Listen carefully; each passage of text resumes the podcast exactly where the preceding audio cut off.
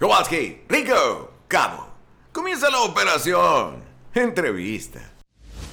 Hola, soy Mau Coronado, un locutor con corona. Hola, soy Peter San, niño Disney. Nos apasionan las películas animadas El doblaje y obviamente Disney. Así que por eso creamos este podcast, para compartirte noticias, reseñas y nuestras opiniones sobre las películas de Disney. También entrevistas con actores de doblaje, youtubers, conductores y todo sobre Star Wars, Marvel, Pixar, Fox y Disney. Así que ponte cómodo, súbele al volumen y abre las orejas. Bienvenidos al podcast de Los de las Orejas. Con Mau Coronado y Peter San. Comenzamos. ¿Cómo están? Bienvenidos al podcast de Los de las Orejas. Estamos muy contentos. ¿A poco no estamos muy contentos, mi hermano Mau Coronado? Estamos súper mega requete contra Archie. Emocionados. Estamos muy emocionados porque este fue el primer episodio que grabamos de todo, de todo. Nos tardamos en sacarlo porque queríamos que entrara en el mejor momento y aparte es algo muy significativo para nosotros. Sí. Entonces, como que nos da mucha nostalgia que ya es el primer episodio que grabamos y ya lo queríamos sacar. También por el hecho de que fue el primer episodio no teníamos tanta experiencia y bueno, digamos que el audio no salió tan, tan, tan, tan excelente como ha salido últimamente. O no, no, quizá no excelente, pero mejor. Sí. Entonces, o sea, pudo haber salido mejor. Claro. Pero bueno, estamos increíblemente emocionados porque como ya escucharon en la intro del episodio y en el título, estamos con un hombre polifacético. Estamos con un hombre que puede ser la hermanastra más fea, un oso polar enorme, guerrero, un mago de la Orden del Fénix, un jefe en pañales, o puede liderar a los pingüinos. Estamos con nada más y nada menos que el Señor, nuestro maestro, nuestro hermano, nuestro amigo, el señor Mario Arbizu. Mire, le venimos manejando lo que es, lo que es el perro, ¿no? En, en, en Beverly Hills, Chihuahua, le manejamos el venado, en Bambi 2, le manejamos el pingüino también en Madagascar, ¿cómo no? Le manejamos el búho también en Gajul. Lo nuestro es con mucho gusto. Mario, bienvenido. Muchas bienvenido gracias. A, a Gracias. nuestro podcast de Los de las Orejas. Gracias. Y bueno, este programa lo estamos dedicando especialmente para ti, para hablar de, de tu trayectoria, de toda tu experiencia eh, en lo personal. Te admiramos muchísimo. Muchísimas tanto gracias. Pedro como yo, te admiramos mucho tu trayectoria, lo Gracias, que has hecho, lo que has logrado. Entonces, Gracias. pues bueno, queremos que nos cuentes un poquito de lo mucho que sabes y lo mucho que seguramente tienes que contar. Qué gentil. La, la dinámica va a ser la siguiente. A ver. Lo vamos a dividir como en tres temas, por así decirlo. Dispara, muñeco, no me asustas. Venga, a los fanáticos del cine, como Peter es fanático del cine, vamos a hacer una pregunta respectivo a- al Muy- cine. muy bien, Peter. Como yo soy fan del doblaje, también vamos a hacer una pregunta respecto al doblaje. dale, Mau. Y como a los dos nos interesa, nos interesaría en algún momento poder participar en doblaje de películas, pues vamos a hablar sobre ese tema en específico. Arre, venga. Entonces, pues, ¿qué te parece si empezamos con la primera pregunta? Con mucho gusto, disparen, no me asustan. Venga. La primera es, ¿qué personaje ha sido el más diferente en tu carrera? Me imagino que tienes como personajes los más los que más te piden o el estilo que más te piden, Pues pero sí, ¿cuál ha sido el más diferente, como el más retador? Hay dos. Mira, generalmente por mi tono de voz grave hago personajes con voz grave, ¿no? Doctor Doom, Jerjes, eh, etcétera, ¿no? Heimdall en Thor. Pero, por ejemplo, mucha gente se asombra cuando descubre que yo hice a John en Wally. Porque el acomodo de John es eh, detrás de la nariz. Como te estoy hablando ahora, así habla John. Que se topa a Wally en la nave y, y le dice, "Eh, no, eh, John. Es, ese es muy diferente. Y aparte, ¿sabes cuál? Ha sido un gran reto. En la brújula dorada, Golden Compass, doblo a un oso polar maravilloso. Se llama Yorek, Yorek Bernison. Es un perro guerrero, es un perro, es un oso guerrero, un oso polar guerrero, que vive frustrado porque le tocaba en herencia el, el trono de su pueblo, pero llegó un usurpador que mató a su padre y él tuvo que huir. Entonces vivía en un pueblo, vivía ebrio, reparaba maquinaria pesada y le decía, "Oh, un oso impresionante, se paraba en sus patas traseras de una cosa en- enorme, precioso. Pero aparte era un guerrero, le, le robaron su armadura. Entonces llore todo el tiempo. Habla recargado en los graves, con mucho enojo. Pero aguantar así el doblaje eh, fue cuidarme mucho, estar con la garganta muy lubricada. Me dirigió Ricardo Tejedo, uno de los mejores locutores que ten- directores que tenemos. Y fue un trabajo muy bonito porque al final en Los Ángeles, a la hora de hacer la mezcla, entreveraron gruñidos y respiraciones de un oso real con mi voz. Y a mí me encanta, es un personaje muy fuerte, muy padre. Bueno, que la película está increíble. Está Aparte. increíble, sí, es una buena historia. La siguiente pregunta es, ¿qué personaje es el que has más disfrutado? ¿Qué más he disfrutado? Sí, doblar, en tanto personalidad como la voz que le diste. Sabes que disfruté mucho Skipper en la serie de televisión, porque evidentemente es un personaje que maduró, creció, que tuvo matices nuevos, que pues era más, más conocido, más cosas de él, y eso lo enriquece. Y te va dando más, más información de él, matices distintos, si se enamora, si no, si se enamora de quién, qué le gusta, qué no le gusta, que le tiene miedo a las inyecciones, etcétera, y eso enriquece el personaje. Pero sin duda lo disfruté mucho porque ya yo ya aparte muy suelto con la técnica del doblaje y demás. Pero de la mano de eso, el jefe en pañales. Porque ya con el jefe en pañales me agarró con una madurez de 18 años como actor de doblaje. Donde ya la técnica y esto, eh, que si entras o no a tiempo, eso, eso ya da- lo das por sentado, es un paseo por el parque. Y era pegar y pegar loops porque era, era un agasajo. Y además doblar a Alec Baldwin, ¿no? Y este ejecutivo bebé con sus matices y su rollo y bebé corp y el asunto, eh, me gustó mucho, lo disfruté muchísimo. Pero más por oficio que, que por el personaje per se, que me encanta, ¿no? Me encanta la riqueza del personaje del jefe en pañales. Claro. Pero fue un paso por el parque, pues yo me agarró ya más taimado. ¿no? Claro. No, ya que mencionaste a Jefe en Pañales, regálale a los chavos que nos están oyendo un pedacito de... Eh, chicos, tráiganme un expreso doble y busquen un buen lugar de sushi cerca. Mataría por un rollo de atún picante justo ahora. Y bueno, además de oír a Peter y a Mau, eh, cómprense algo bonito. Gracias. Muchas gracias. Excelente, excelente.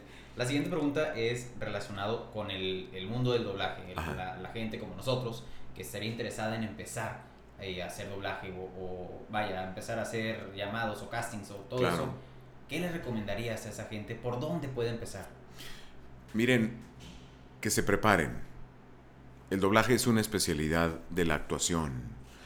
No es un no es una industria de hacer vocecitas. Sí. A los abrazo a todos y celebro el ímpetu y las ganas. De verdad, bienvenidos. Pero no basta, chicos, con que manden un mail y digan, oye, es que yo hago vocecitas y me sale la voz de Homero Simpson y, y- y me sale la del Rey Julian. Este, ¿dónde hay castings? no, o sea, esto es, es una especialidad de la actuación. Sí, Tienen que aprender actuación. Ustedes están tomando un taller conmigo. sí. ¿Qué tal? No es enchilame otra. Tonos, matices. eh, hay tanto que ver y aprender. Claro, Y luego, ya habiendo aprendido y avanzado en ese terreno, claro. aprender la técnica del doblaje, aprender a doblar, entrar a tiempo, marcar, rayar tu guion, marcar las intenciones, las indicaciones que te da el director. Tienes que debriefear el, personaje en dos segundos. Y como les decía en el taller, no puedes vender refacciones si no tienes refacciones. Si no te preparaste actoralmente, no hay manera. Me imagino que, bueno, con lo, con lo que dices de que hay que prepararse, realmente yo creo que muchas, muchos de nosotros pensamos eso porque ya vemos el producto terminado, ya vemos a la película y quedó súper bonita y lloramos o reímos y, y vemos al actor de doblaje Es feliz que hablando de la película, se ve pero no fácil. vemos el detrás de escenas. Se ve fácil. Y además la gente pues simplemente imita los, los diálogos Sí, que ya dijo un actor o una actriz en la película. Y dices, me sale igualito. Yo puedo hacer doblaje. sí, claro. A ver, ha habido actores de renombre, de teatro, de televisión, que los han invitado a hacer doblaje y no han dado el ancho. Gracias a la ciencia y al software Pro Tools, pues los ponen en, en- en donde deben ir Claro. y, logran hacer magia para que parezca que ellos hicieron el doblaje correctamente. No estoy contra ellos, ¿eh? Nada más estoy siendo muy específico para que pues no nos contemos historias. Claro. No es una disciplina fácil. Hay que estudiar, hay que aplicarse. Amén de que hay que aprender y... y ah, o sea, no es fácil, pero no es imposible tampoco. Claro. Claro. Tienes el ímpetu, bienvenido. Esta industria siempre está ávida y necesitada de voces nuevas, frescas, de todas las edades. Sí, Pero hagámoslo bien. claro. Hay que prepararse. excelente.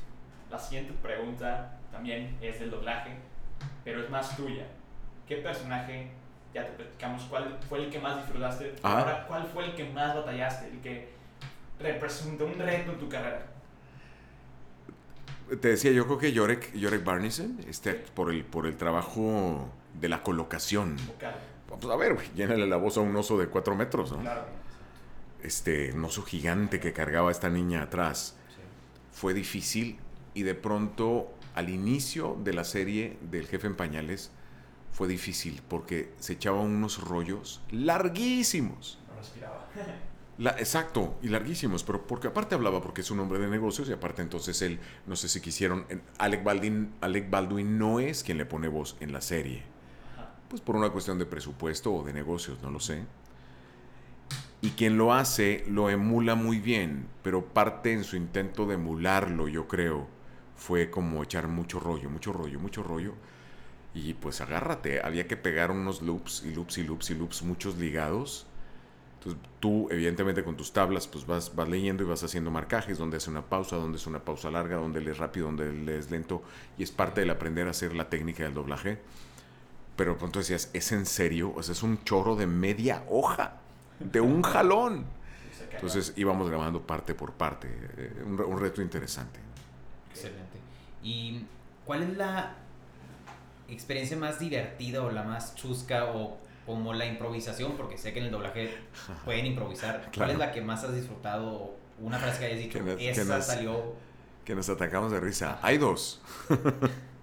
hay una de la cual se enteraron y hay otra que no se enteraron. Les voy a platicar una de la cual no se enteraron.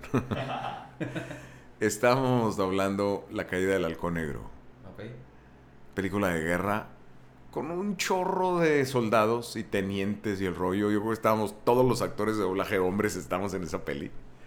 Están los dos Arturos Mercados, está Filio, estoy yo, está Pepe Toño, está... Todos estamos ahí. Porque había un chorro de soldados. Yo doblaba Galantine, el de, el de la radio. Ajá. y está basada en un hecho real. Entonces se cae un Black Hawk y tienen que ir a rescatar a los compañeros.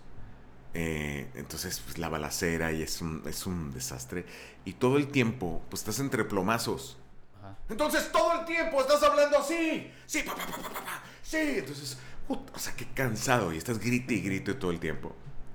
Y éramos tantos soldados. Galantine, Smith, Johnson, ya sabes, eh, whatever, whatever, whatever. Entonces hay una escena donde grita uno de ellos, Stretcher, Stretcher. Pues así viene el guion y le gritaron Stretcher, ¿no? Entre tantos apellidos, güey. Stretcher es camilla, güey.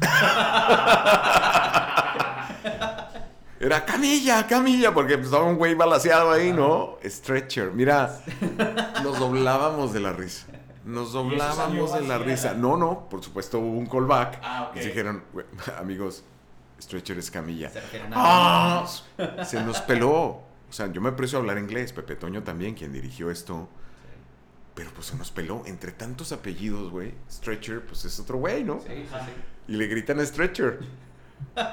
Y, y no, No, no sabes. Qué oso, güey. Eso no fue problema del traductor.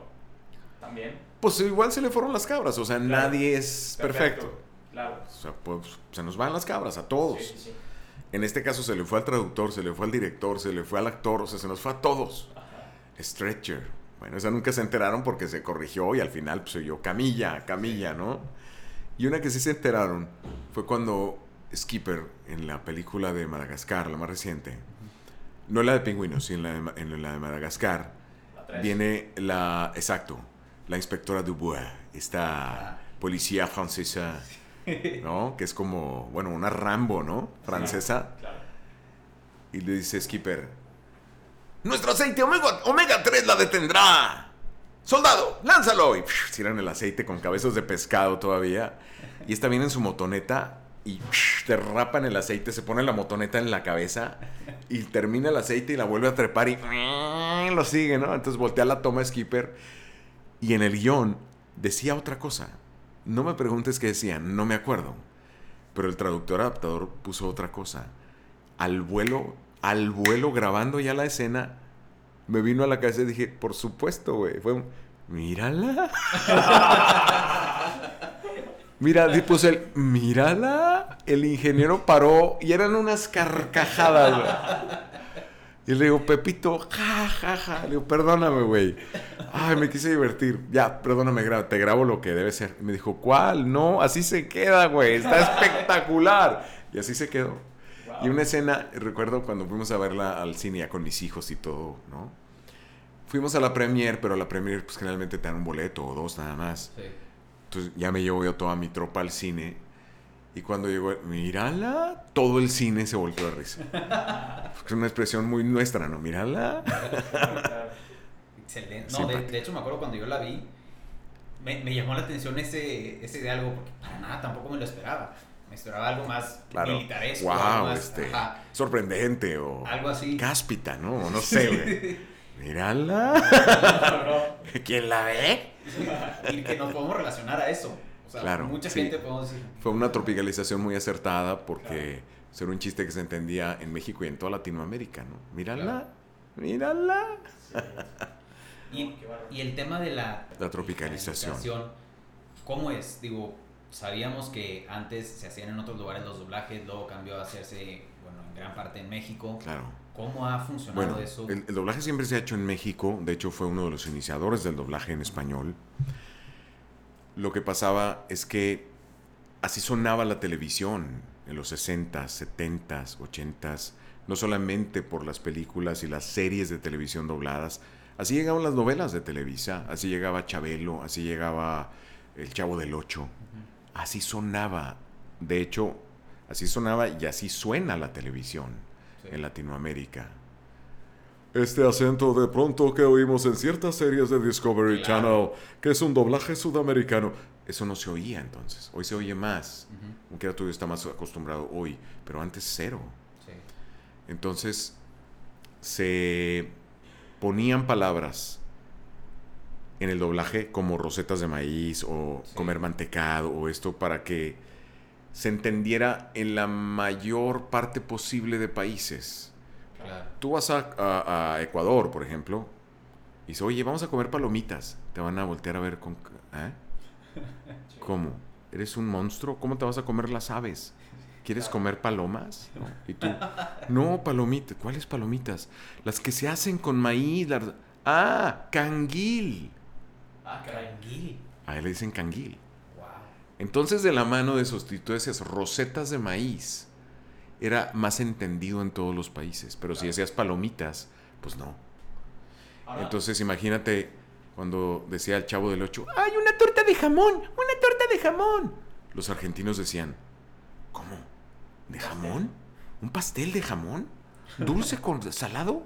¿Cómo que una torta de jamón? Porque en Argentina la torta es un pastel, ¿no? Claro. Ese tipo de situaciones. Por eso el doblaje era así. La tropicalización es adecuar los chistes a la zona donde va dirigido. Hoy incluso tú puedes tener DVDs donde viene la versión para México, Sí. la versión para Argentina, porque son chistes que van adaptados y van a tener mucho más chiste. Claro.